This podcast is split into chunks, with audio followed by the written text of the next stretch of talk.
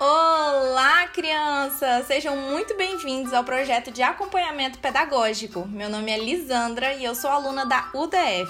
E hoje eu estarei propondo quatro atividades para vocês fazerem em casa sobre o corpo humano. E para a realização dessas atividades, vocês precisarão de tesoura, cola, folha branca, lápis de escrever, lápis de cor, cartolina e pincel. Bom, a primeira atividade proposta é referente a um vídeo bem divertido para vocês dançarem aí na casa de vocês. Ele traz algumas partes do corpo que serão trabalhadas. E logo após, vocês vão ter que recortar e montar um quebra-cabeça do corpo humano. Depois de montado, você irá colar na folha branca, indicar onde está a cabeça, os membros superiores e os membros inferiores.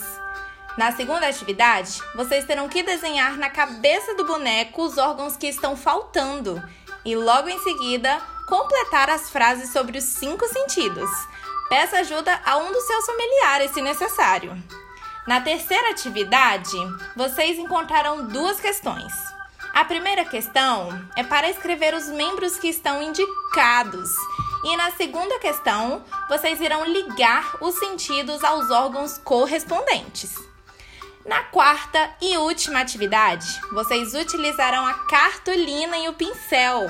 E para esta atividade, você precisará da ajuda de alguém. Você ficará deitado na cartolina e a outra pessoa irá contornar o seu corpo.